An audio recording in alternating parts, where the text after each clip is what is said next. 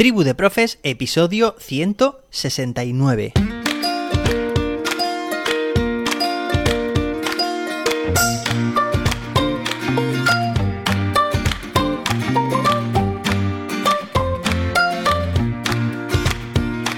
Hoy es jueves, día 8 de septiembre de 2022. Hoy celebramos el Día Internacional de la Alfabetización, el Día Mundial de la Fisioterapia, bueno, lo contento que estoy con mi fisio Pablo. Desde aquí públicamente gracias. Y hoy además es un día muy especial porque es festivo municipal. Son fiestas locales donde yo trabajo, tanto hoy como mañana, y hoy en concreto estaré en Madrid. De hecho, seguramente cuando estés escuchando este episodio, si es por la mañana, estaré en el AVE. Hoy inicio un plan formativo para uno de los colegios más relevantes de todo el panorama educativo español y esta tarde tendré una sesión para trabajar metodologías activas con el equipo de infantil y primaria. Les acompañaré además durante todo este curso escolar. Recuerda que ya puedes matricularte a mi curso online Crea tu ABP,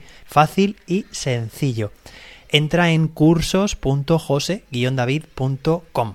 Hoy continuamos, ya sabéis, leyendo el decreto, que es lo que tenemos que hacer los docentes, y hoy en concreto ya sabes, estamos en el título tercero, vamos al capítulo segundo. Después de ver ayer la evaluación, hoy toca ver los documentos oficiales de evaluación. Así que vamos allá. Capítulo segundo. Documentos oficiales de evaluación. Artículo 34. Documentos e informes oficiales de evaluación. 1. En la educación primaria, los documentos oficiales de evaluación son las actas de evaluación, el expediente académico, el historial académico, los informes de final de ciclo, el informe de final de etapa y en su caso el informe personal por traslado. En este decreto se establecen los modelos de estos informes en los anexos sexto, noveno, décimo, undécimo y duodécimo que tienen que estar bajo custodia del centro.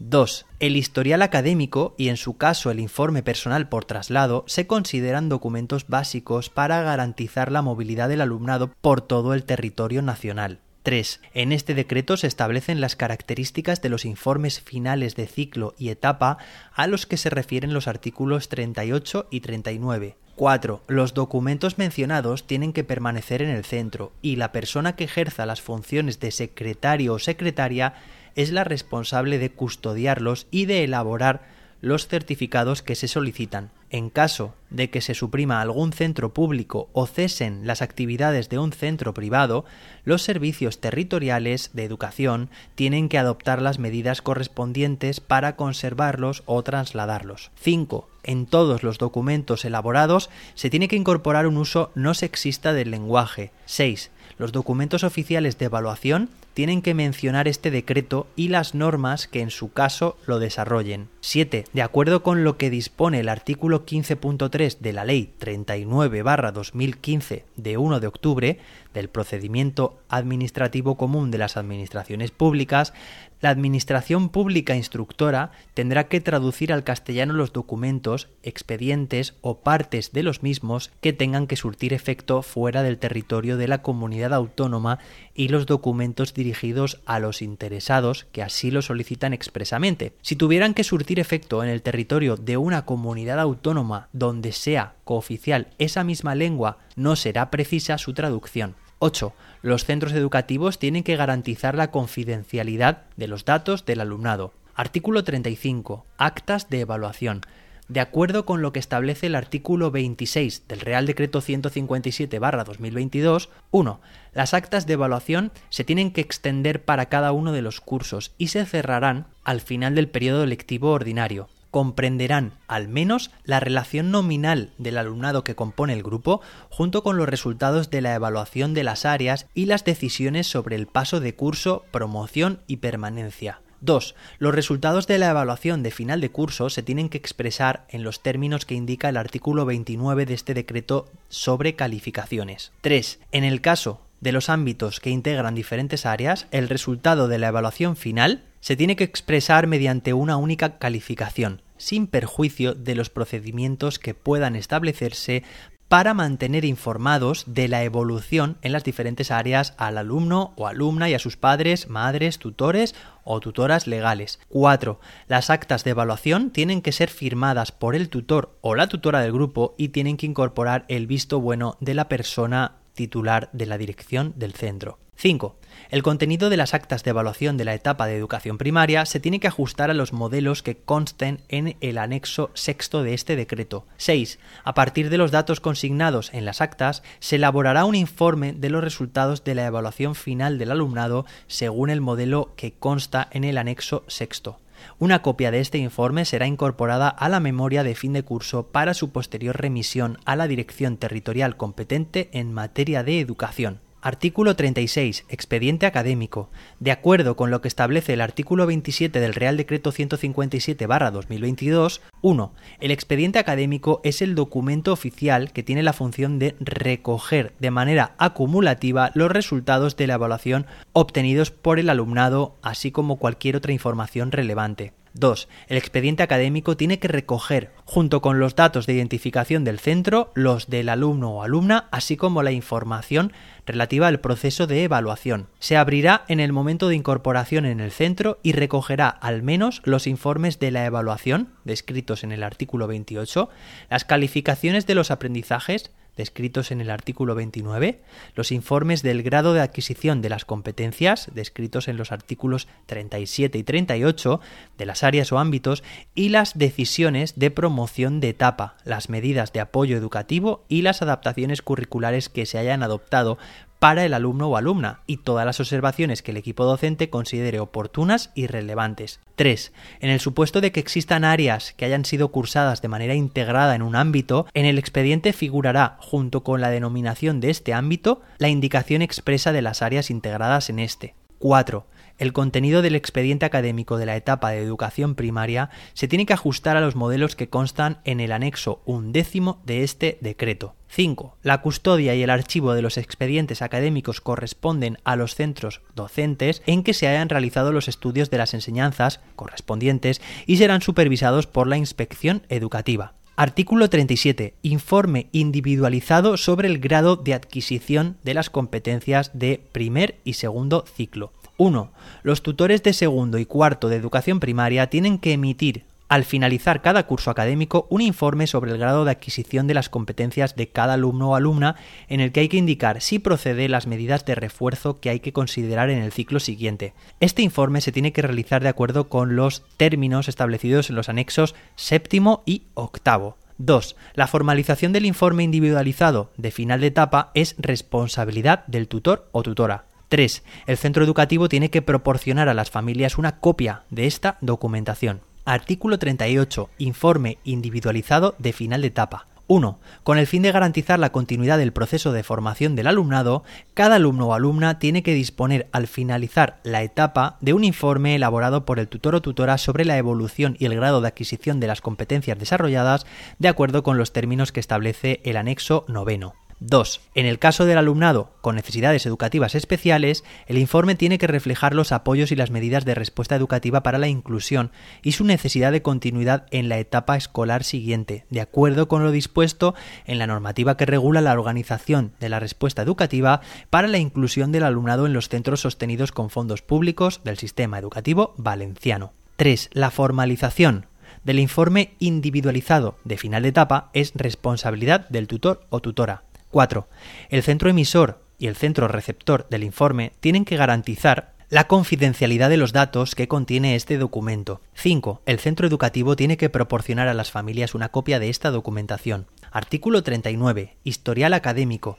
El historial académico es el documento oficial que refleja los resultados de la evaluación y las decisiones relativas al progreso académico del alumno o alumna a lo largo de la etapa y tiene valor acreditativo de los estudios cursados. 2. La apertura del historial académico se tiene que efectuar en el momento en el que el alumno o alumna se incorpore a la etapa. En el historial académico tiene que figurar el número de identificación del alumnado, NIA A tal efecto, en el momento de la apertura del historial académico se tiene que comprobar si el alumno o alumna dispone de este número para introducirlo en el historial. En caso de no disponer de este, la dirección de los centros educativos tiene que realizar los procesos conducentes a la asignación y generación del NIA según el procedimiento establecido en la normativa vigente. 3. El historial académico tiene que llevar el visto bueno del director o directora y debe tener valor acreditativo de los estudios realizados. Como mínimo, tiene que recoger los datos identificativos del alumno o alumna,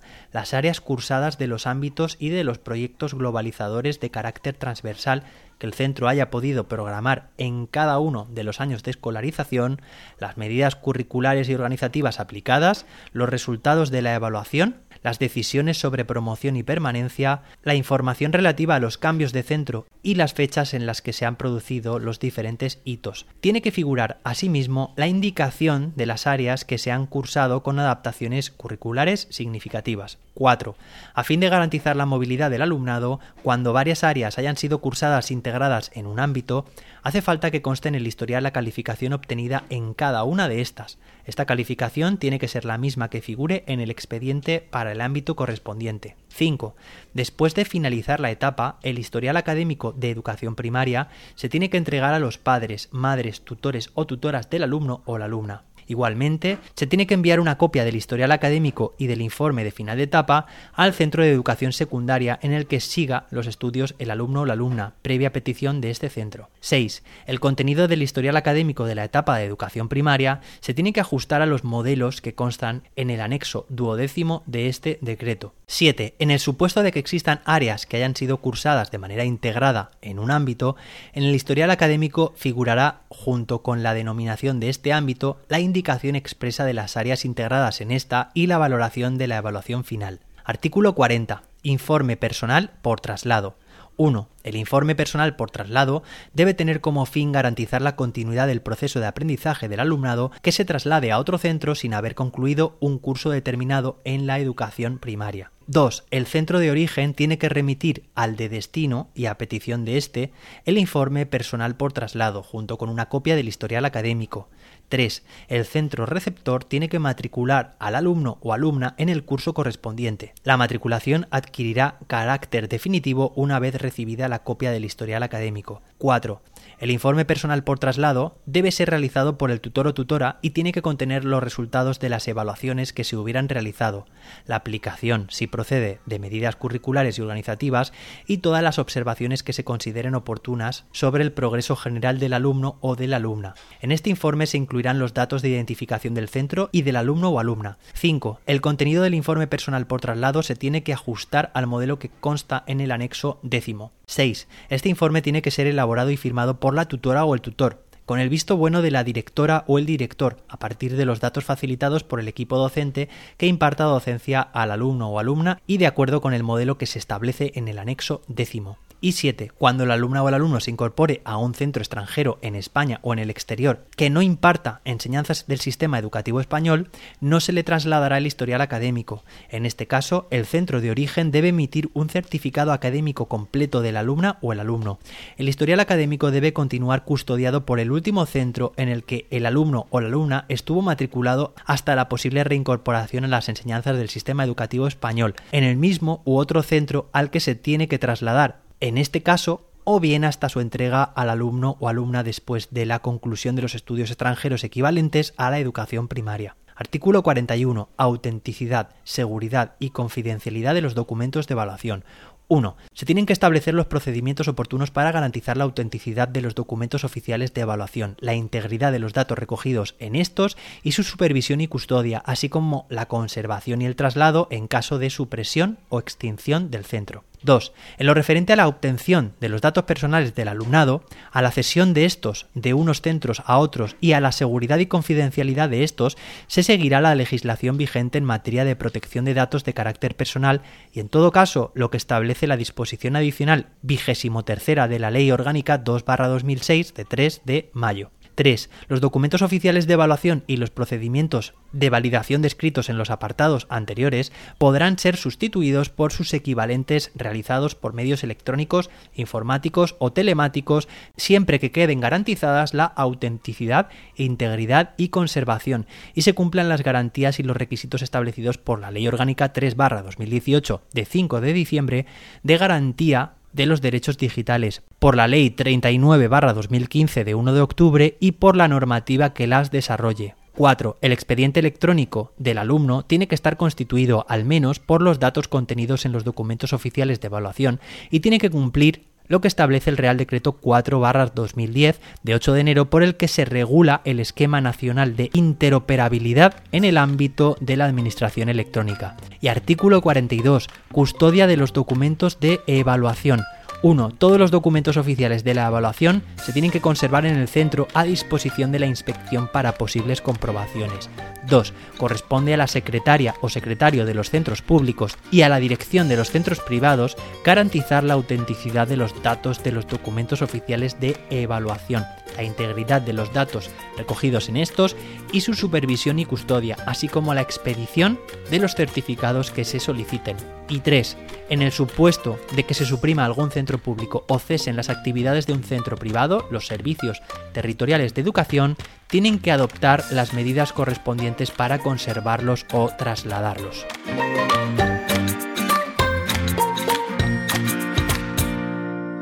Recuerda que ya puedes matricularte a mi curso online Crea tu ABP. Entra en cursos.jose-david.com.